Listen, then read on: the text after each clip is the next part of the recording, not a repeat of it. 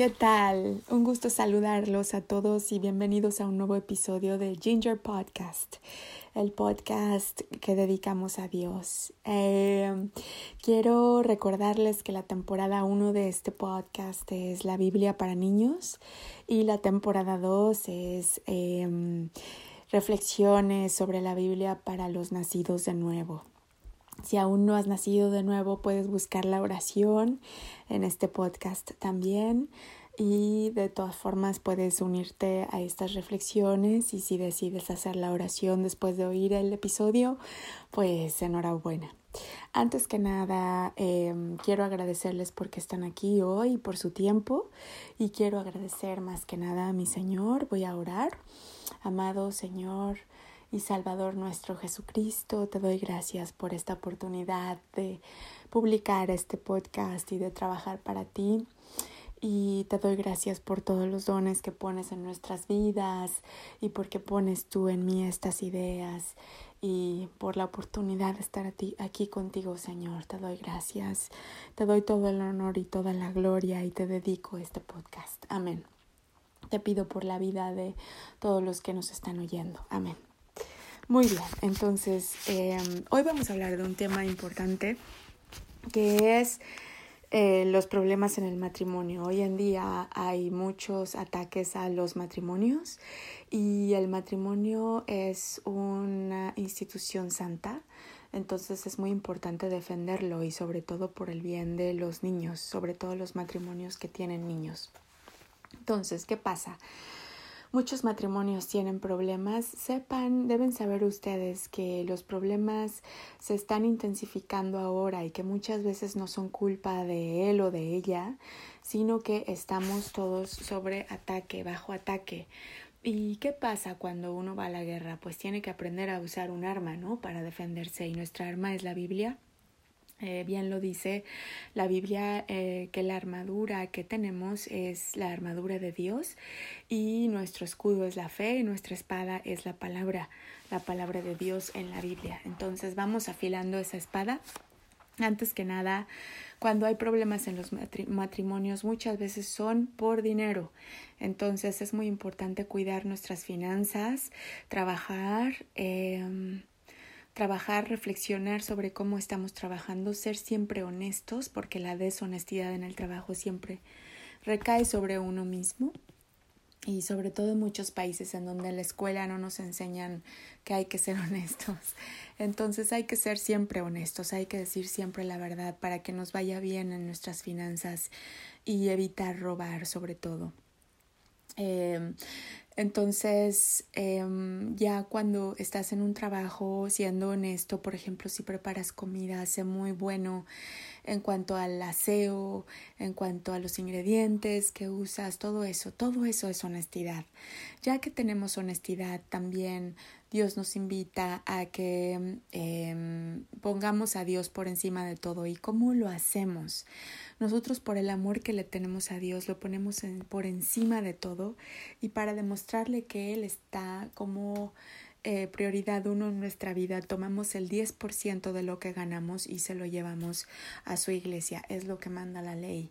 Entonces, mm, a veces el enemigo nos pone pensamientos como que, ay, en la iglesia se lo roban, o el padre el otro día se equivocó, o este, no, el 10% es mucho. Ay, ¿y por qué voy a dar mi dinero? Este, la iglesia solo. No, no, no, no, no. Esto es un trato espiritual. Y los tratos espirituales tienen un requisito y una recompensa. Entonces el requisito es que tú le das el 10% al Señor y tu recompensa es que Él te lo va a multiplicar. Entonces debes de tener fe. Yo te lo digo por experiencia propia. Le doy el 10%. El Señor me ha multiplicado de manera que cada vez le puedo dar más. Eh, en una de sus promesas, Él nos dice que él te va edificando, Él te va promoviendo. Cuando tú eres fiel en el diezmo, Él te va dando cada vez más para que tú puedas también dar a la iglesia más.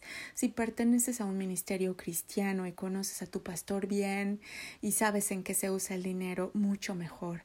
Pero si no, dáselo a la iglesia donde vas los domingos te invito de todo corazón a que tengas esa fe.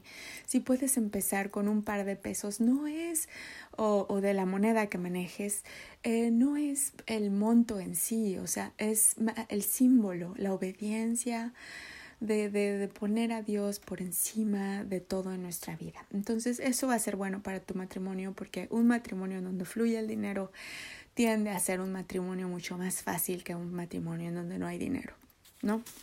Ahora vamos a leer Corintios 7. Vamos al libro de Corintios que está en el Nuevo Testamento y en el capítulo 7 que se llama Problemas del matrimonio. Eh, aquí vamos a empezar a leer porque otro de los problemas muy interesantes es la fidelidad y la infidelidad. Entonces, nosotros somos seres humanos y el cuerpo humano tiene necesidades y tiene debilidades. ¿no? Mucha gente no tiene estas debilidades y para ello se recomienda, lo recomienda en el libro de Corintios, que mejor no se casen, que no, no, no no se metan en esos líos. Y para los que no pueden, eh, que su cuerpo les demanda estas necesidades, bueno, entonces el matrimonio es para ustedes, pero siempre y cuando dentro de una fidelidad, ¿no? Vamos a leer. En cuanto a las cosas que me escribisteis, bueno le sería al hombre no tocar mujer ¿Sí? Entonces es lo que les digo. Mejor absténganse, mujeres, absténganse, hombres, absténganse. ¿Por qué? Porque así se aproximan más a lo que son los ángeles. Pero bueno, seguimos leyendo en el verso 2. Pero a causa de las fornicaciones, fornicaciones ya saben que son las relaciones fuera del matrimonio. Cada uno tenga su propia mujer y cada uno tenga su propio marido. Entonces, en lugar de andar por ahí de, de, mm, durmiendo aquí, durmiendo allá y durmiendo por allá, es mejor tener un solo marido, una sola mujer, ¿no? La fidelidad, solamente una pareja. Además de que es lo más sano y espiritualmente es lo mejor Aquí lo dice también la palabra de Dios. Entonces, y muchos me han preguntado, oye, pero ¿qué significa? Yo, yo no me he casado, pero vivo en unión libre, etcétera. Ese ya es tu marido.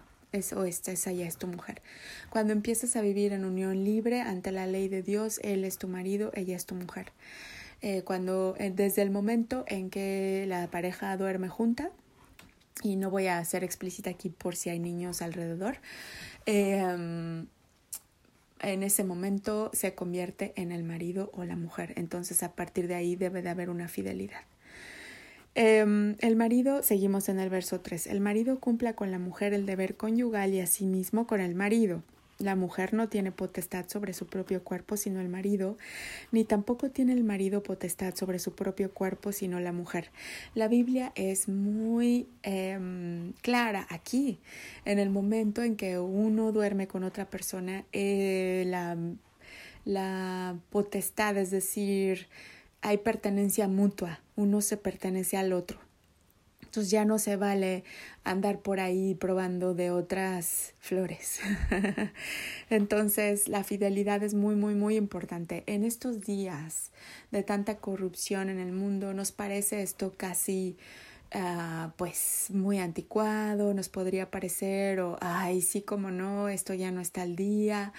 Es por la corrupción del mundo, pero si tú te fijaras en la generación de nuestros abuelos, era mucho más fácil aceptar estas ideas. ¿Por qué? Porque la televisión, la sociedad, eh, la música, los libros nos programan, nos van programando en la mente a aceptar ideas cada vez más degeneradas.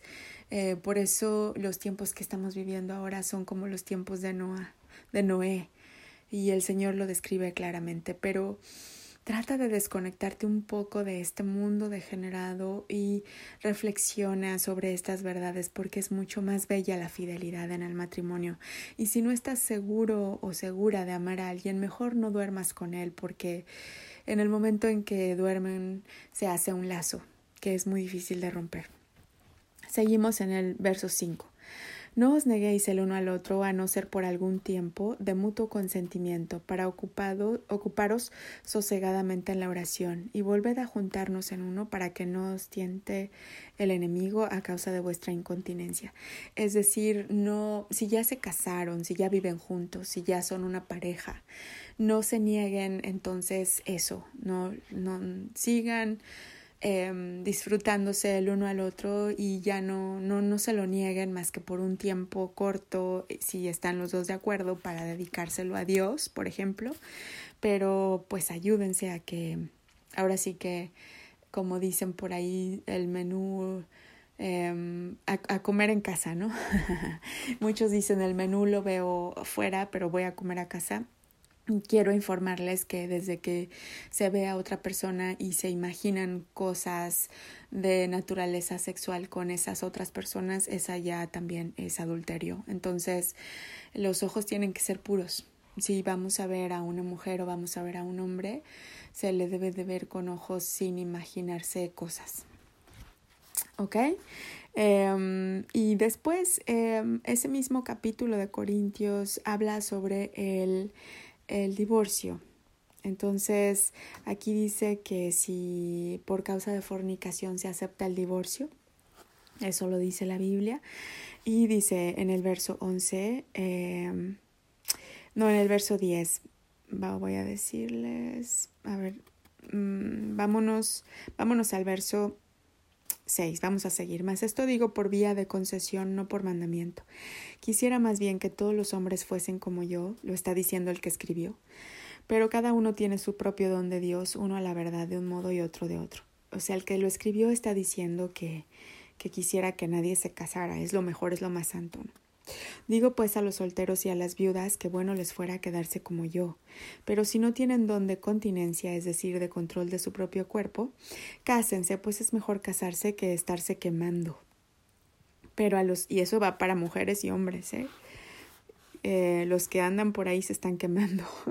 Pero a los que están unidos en matrimonio mando no yo, sino el Señor, que la mujer no se separe del marido. Y, se, y si se separa, quédese sin casar o reconcíliese con su marido, y que el marido no abandone a su mujer. Y a los demás yo digo, no el Señor, si algún hermano tiene mujer que no sea creyente y que ella consiente en vivir con él, no la abandone. Es decir, para los que se casaron con un no creyente, no los abandonen.